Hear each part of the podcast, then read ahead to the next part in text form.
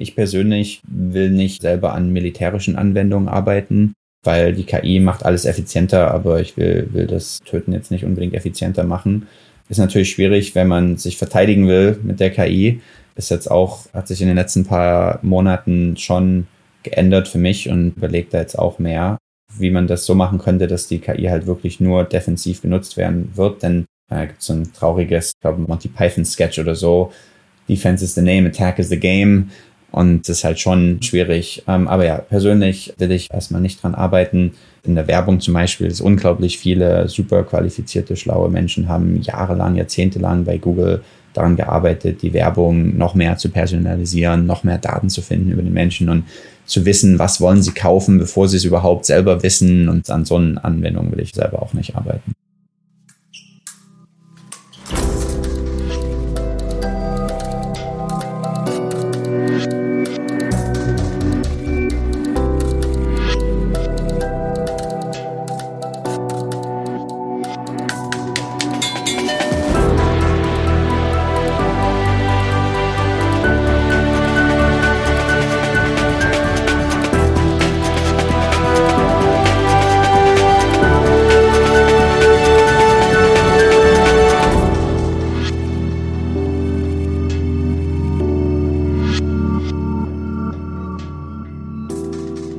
Herzlich willkommen beim Durchfechter Podcast des Stifterverbandes.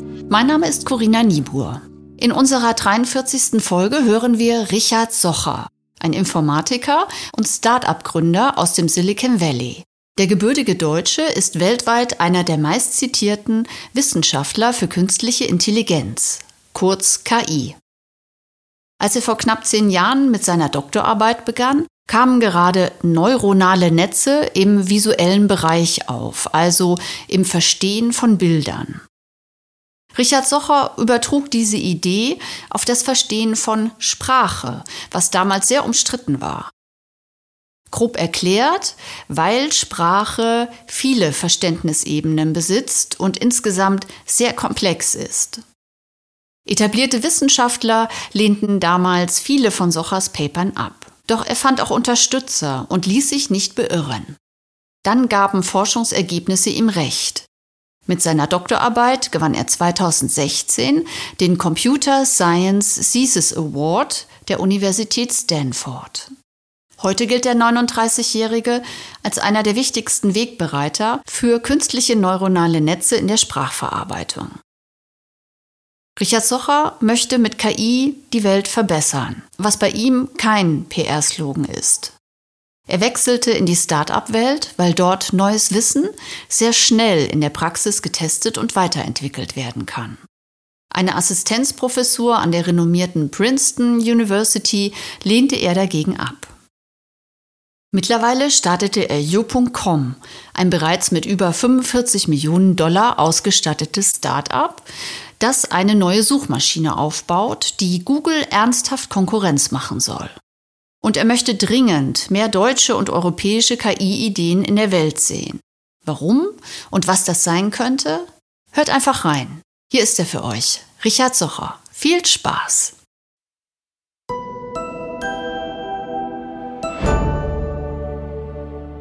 Mit KI ist meiner Meinung nach für mich persönlich, besonders in der Sprachverarbeitung und wenn ich so die Welt mir anschaue, die momentan, wie sich die Welt entwickelt, gerade online, ist es unglaublich wichtig, dass wir eine bessere und neue Suchmaschine haben. Das war das Ziel, ist das Ziel für, für you.com, das zu gründen und weiterzuführen, dass wir eine bessere Suchmaschine haben, wo Menschen mehr Kontrolle haben über ihre Informationsdiät. Äh, alle ist immer wichtig, was man isst, aber es ist auch wichtig, was man liest. Und es ist eigentlich krass, dass momentan eine Firma gibt, die für alle Menschen definiert, was sie denken, was sie lesen, was sie kaufen und Menschen keine eigene Wahl haben zu sagen, hm, ich will aber eher diese und diese Quellen sehen, wenn ich nach was suche.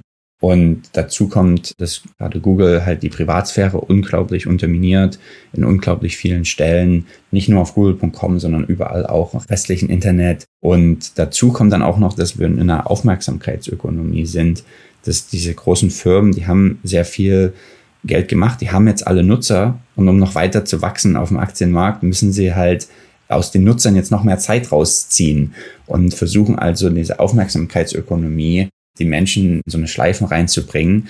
Und äh, sogar bei Google sieht man das jetzt mehr und mehr. 60 Prozent aller Google-Suchen sind sogenannte Zero-Click-Searches. Also da bleibt man auf Google. Sind also nicht mehr der freundliche Weiterleiter ins restliche Internet, den man äh, vor 15 Jahren dann noch hatte. Und ja, also ich könnte ja auch lange drüber reden, aber ja, U.com ist super spannend für die KI, für den Impact, für die Online-Welt und so weiter. Es ist auch krass, dass viele Firmen, um zu existieren online, müssen sie Google Geld geben. Und da habe ich auch krasse Stories gehört, dass zum Beispiel eine Firma kam in den Rankings weit nach oben für sehr, sehr viele verschiedene Suchbegriffe. Das Google-Team hat sie angemeldet, den, Vertrieb für die Werbung und sagt, hey, ihr kriegt viel Traffic von uns, wollt ihr Werbung kaufen? Und ich so, nö, wir haben eigentlich genug äh, Traffic, äh, riesig groß, wächst auch gut, die Leute mögen unseren Inhalt. Algorithmus ist basiert auf unseren Inhalt, äh, schickt uns immer mehr Nutzer, wir brauchen keine extra Werbung. Zack, waren sie auf Seite 10 und das ganze, ganze Firma ging Bach runter, weil neun, über 90 Prozent der gesamten Revenue äh, und Gewinn und alles kam äh, über die Suche. Und ich sage, okay, okay, sorry, ja, wir kaufen die Werbung und dann kamen sie wieder zurück auf die erste Seite und haben ihre Firma gerettet. Also es ist schon so eine fast mafiöse Struktur. Du brauchst äh, Protection Money, also wenn du, so eine Mafia-Filme siehst. Und, und ja, also da muss schon mehr gemacht werden, äh, meiner Meinung nach. Und Falschinformation ist, ist, ist eine interessante Sache. Am Anfang, äh, vor einigen Jahren noch, habe ich gesagt, ja, müssen wir auf jeden Fall mehr machen. Aber dann muss man jetzt auch feststellen, manchmal weiß man es nicht. Und dann ist es wichtig, dass man auch eine Alternative sieht und, und hört, was genau könnte es sein. Und da sind halt so die, paar wenigen Beispiele, wo halt wirklich die meisten erstmal falsch gelegt haben, zum Beispiel mit der Lab Leak Theorie. Da hätte man verbannt werden können für eine Weile, aber es hat sich dann herausgestellt, okay, ist vielleicht doch die richtige Forschung. Und es ist, glaube ich, wichtig, dass gerade wenn Forscher sich nicht einig sind, dann auch so an einigen Stellen zu hören, okay, was sagen andere Forscher und was sagen andere Experten. Und das ist, ist eine unglaublich komplizierte Geschichte. Da können wir noch sehr lange drüber reden, aber es ist eine Balance. Dazu kommt natürlich auch noch dass dann State Actors es gibt und verschiedene Staaten Bot-Armeen haben und die Bot-Armeen dann versuchen in den sozialen Medien so zu tun, als wäre diese Idee super richtig und spannend. Und ja, da, da muss sehr viel gemacht werden. Da gibt es, glaube ich, keine super einfachen Antworten häufig.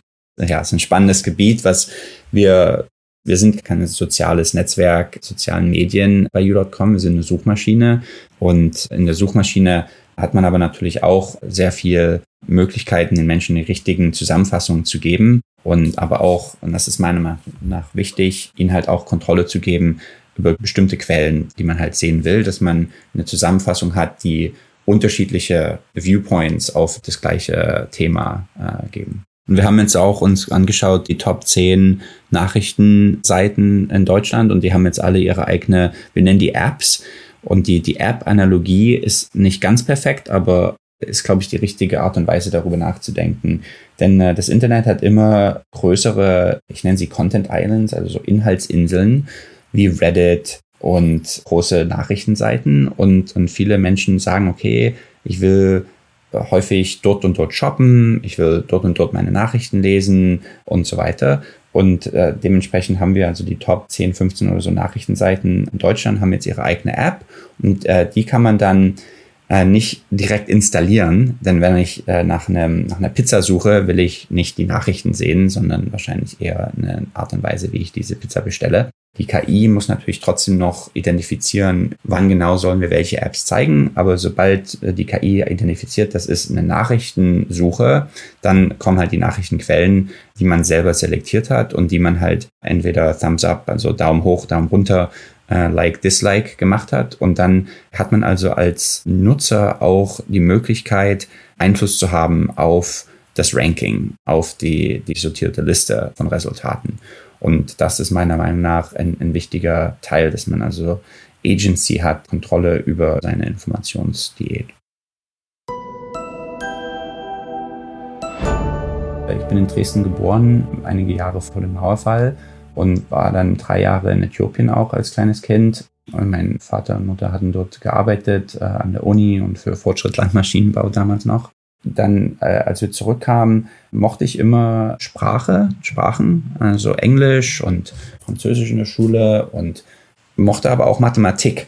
Und, und Mathematik und Sprachen haben häufig eine sehr unterschiedliche Gruppe an Menschen. Die einen lieben halt die, die Sprachen, die anderen so eher die naturwissenschaftlich-mathematischen.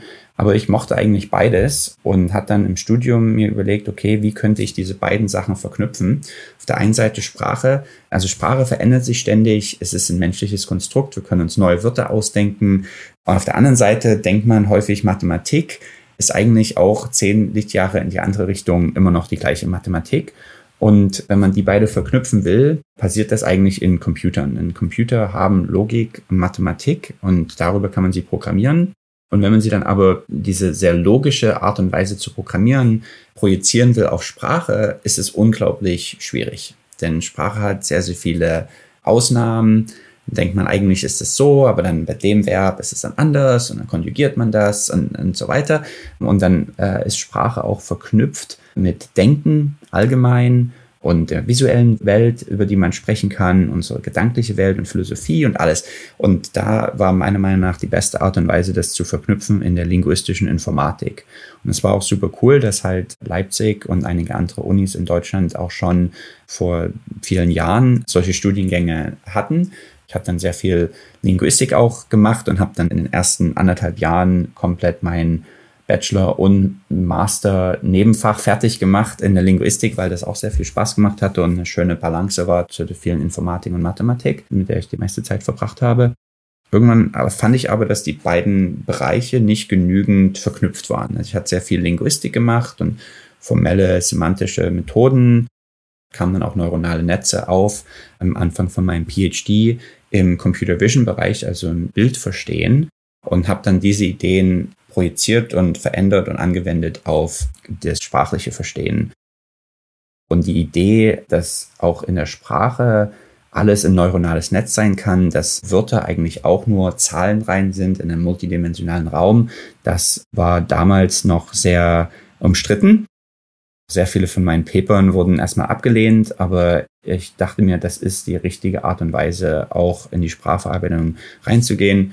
Habe dann in meinem Doktor die beste Computer Science Thesis Award gewonnen, also für die beste Doktorarbeit dieses Jahr in, Stanford in Informatik und habe das dann auch gelehrt in Stanford für vier Jahre, weil niemand anders das gelehrt hatte. Aber im vierten Jahr hat sich das dann, das komplette Feld sich geändert und seitdem lernen alle die Sprachverarbeitung mit vor allem neuronalen Netzen.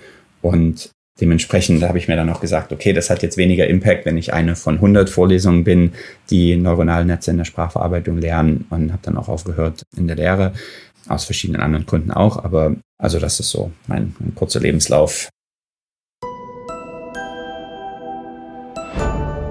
Also die Idee und die Veränderung, dieser Sprung in der Forschung war, dass in der Sprachverarbeitung in meinem Fall besonders war das Problem, dass häufig KI bedeutete, dass Menschen definiert haben, wie man Sprache verstehen könnte und dann die Computer nur noch so einzelne Gewichte gelernt haben. Was bedeutet das? Zum Beispiel, wenn ich lernen will, wie ein Computer Sentiment äh, analysiert. Also ist dieser Satz positiv oder negativ?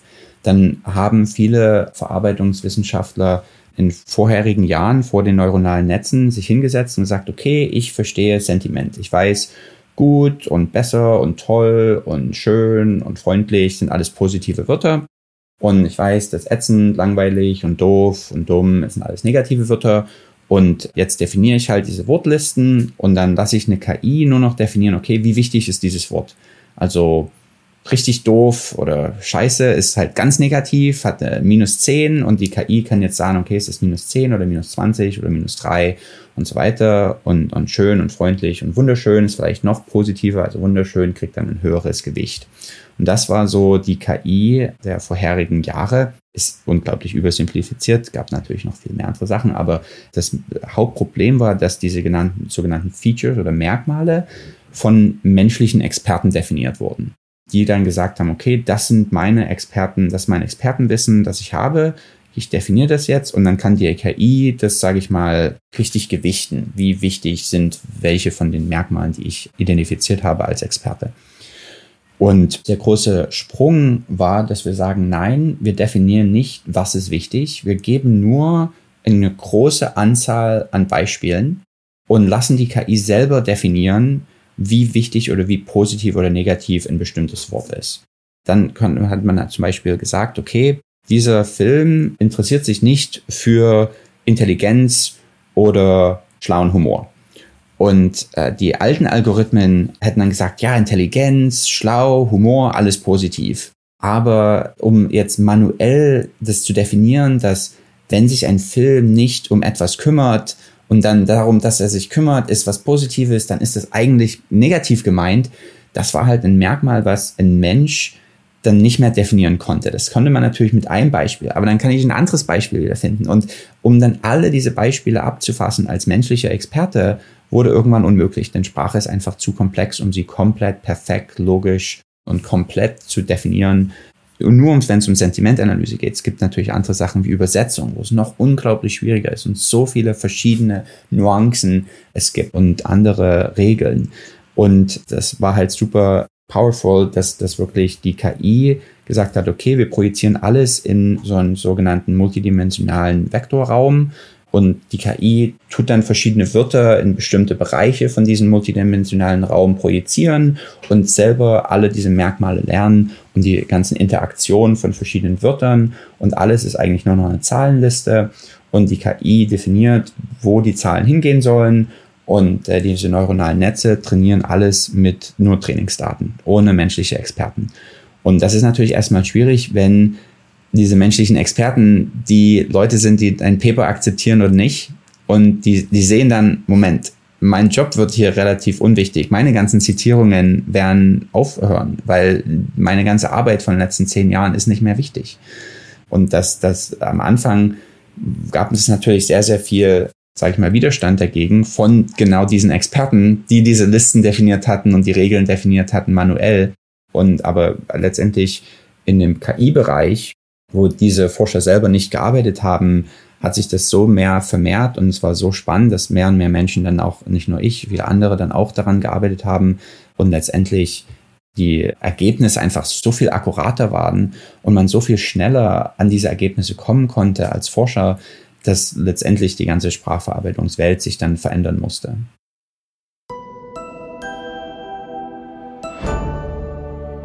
Ist sehr schwierig, ein neues Feld zu starten. Und da muss ich auch sagen, war ich sehr beeindruckt von meinen Doktorvätern. Ich hatte zwei PhD-Advisors, Chris Manning und Andrew Ng.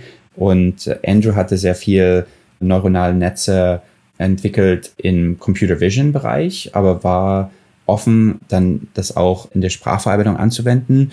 Und Chris Manning ist äh, jetzt der äh, meist zitierte Sprachverarbeitungswissenschaftler der Welt. Und er hatte aber nie mit neuronalen Netzen gearbeitet. Und das war schon cool, weil ich äh, zu beiden hingegangen bin und gesagt habe, hey, ich will die Idee von ihm nutzen und die Idee von dir nutzen und das dann verknüpfen.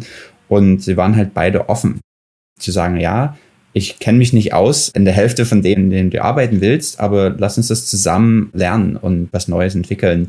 Und ich lasse dich das trotzdem machen, auch wenn ich eigentlich zu einem großen Teil am Anfang nicht so viel über entweder die Anwendungsbereich oder die Algorithmen erstmal weiß am Anfang. Und mittlerweile sind sie beide Experten in, in beidem auch.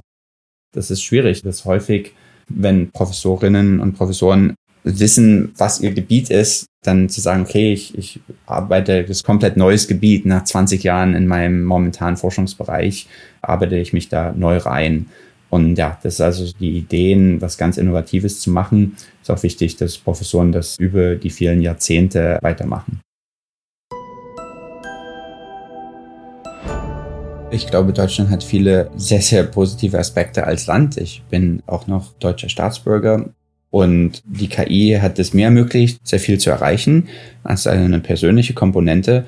Aber wenn man ein bisschen rauszoomt und sich überlegt, okay, wieso konnte Deutschland so weit kommen? Es ist ein relativ kleines Land, aber es ist eine der größten Industrienationen, Exportmeister und so weiter.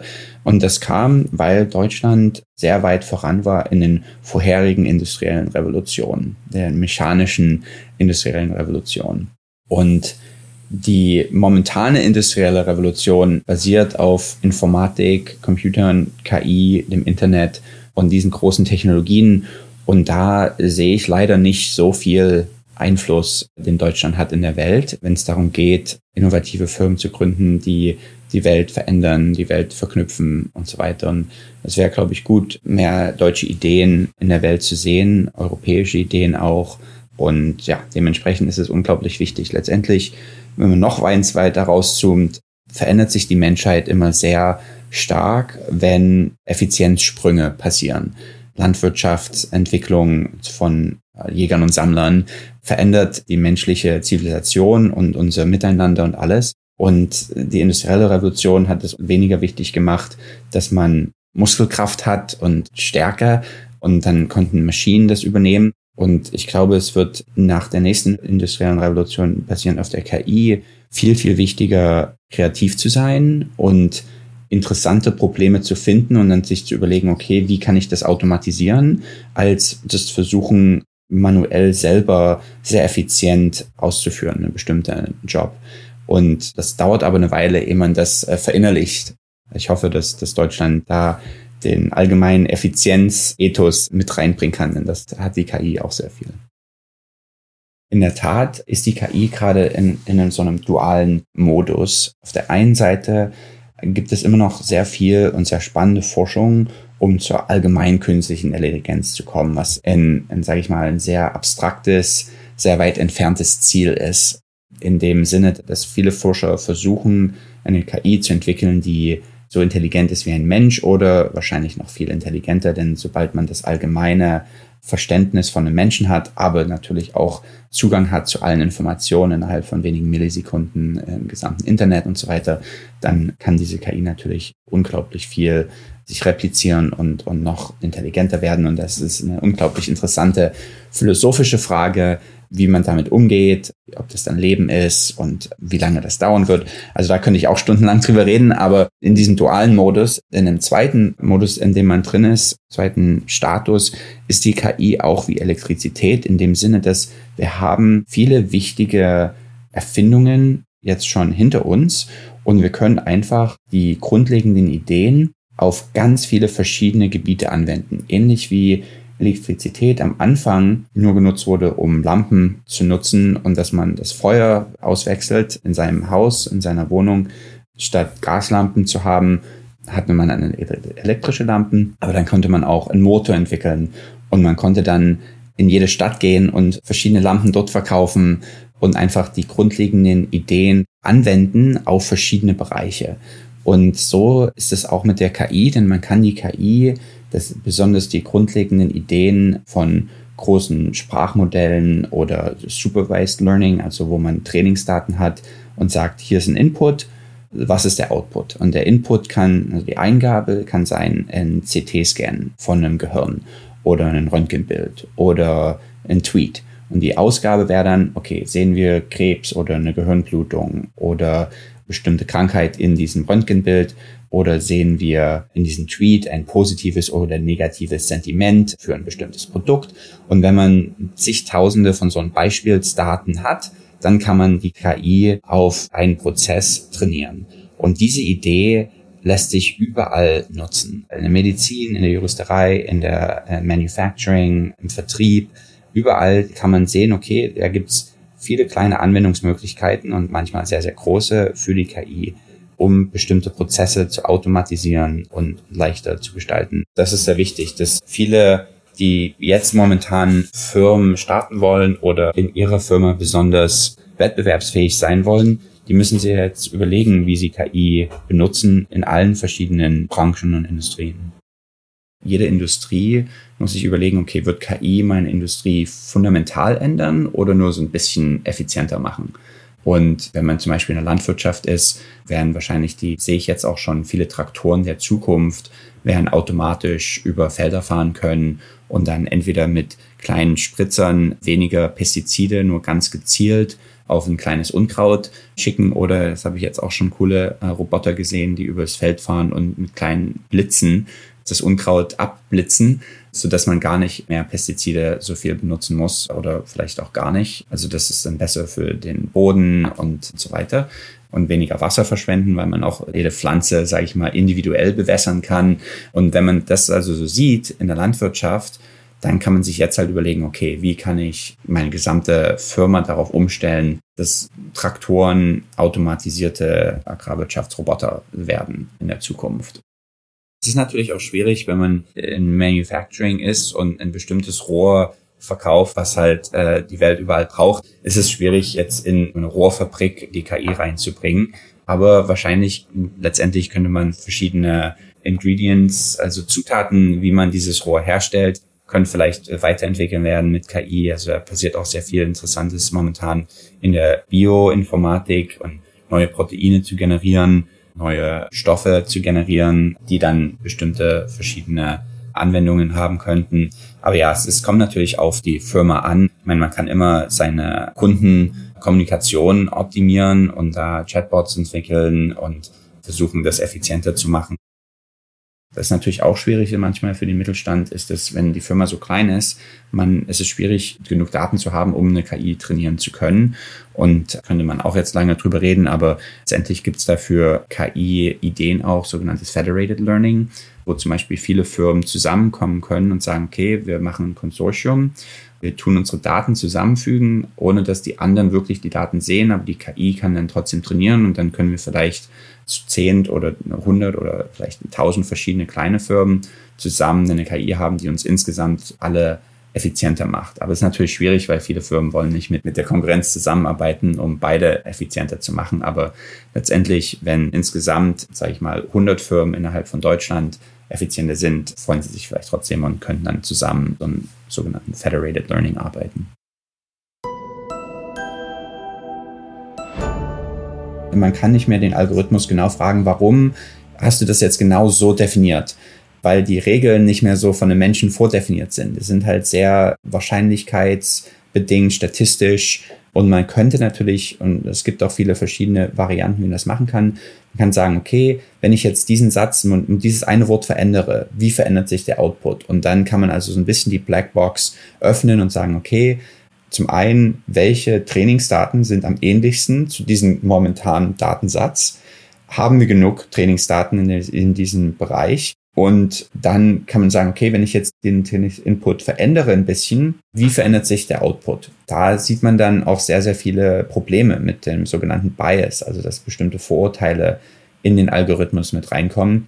Und äh, dieser Bias ist ein, ist ein großes Problem der KI und in der Tat wird sich die Programmierung in den nächsten Jahren ändern, denn mehr und mehr Menschen müssen sich überlegen, nicht wie kann ich logisch das alles selber definieren, sondern wie kriege ich die besten Trainingsdaten für mein Problem und wie kann ich das automatisieren, die Trainingsdaten zu machen, um am Ende den Prozess zu automatisieren.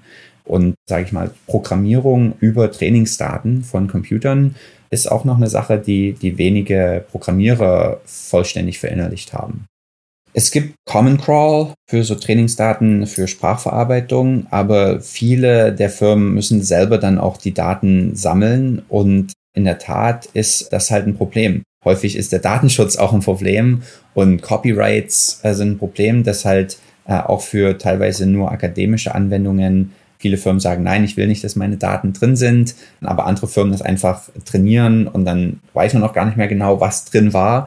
Und zum Beispiel in der medizinischen Bildverarbeitung ist es auch ein unglaublich wichtiger Teil, dass man zum Beispiel versucht, anonymisierte Röntgenbilder oder sowas reinzubringen in größere Datenbanken, damit am Ende die Radiologie verbessert werden kann, automatisiert werden kann, Qualitätskontrolle auch gemacht werden kann. Zum Beispiel häufig, wenn jemand akutes Problem hat, irgendwas ist gebrochen, dann guckt man nur auf den großen Knochenbruch und geht sofort weiter in, in die OP. Aber vielleicht hat man dann verpasst, dass auch so kleine Mikrofrakturen gehen und da hat man schon Osteoporose, ist auf dem Weg und da müsste man jetzt eigentlich anfangen, schon dagegen anzukämpfen und, und das halt zu treaten. Sorry. Und diese Ideen, also dass die KI das verbessern kann, das wird sie natürlich nur machen können, wenn es genug Trainingsdaten gibt.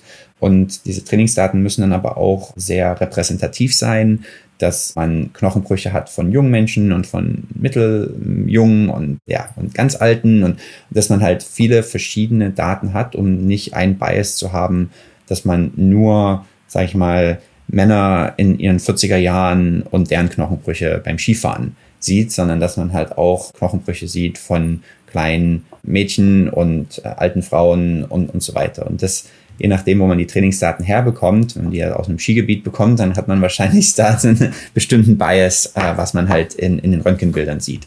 Und ja, also das ist ein unglaublich wichtiger Teil der KI. Der Datenschutz ist manchmal etwas hinderlich, aber immer noch sehr wichtig. Und kamen dann auch interessante Forschungsergebnisse, dachten, okay, CT-Scans zum Beispiel vom Gehirn sind kein Problem, können wir zusammen sammeln, aber dann haben Menschen festgestellt, Moment, ich könnte aus dem CT-Scan fast das gesamte Gesicht rekonstruieren und dann den Menschen wieder reidentifizieren von dem CT-Scan des Gehirns. Und dann ist es nicht mehr anonym. Und es ist, ist eine komplexe Geschichte, wie man gute Privatsphäre balanciert mit, mit guter KI.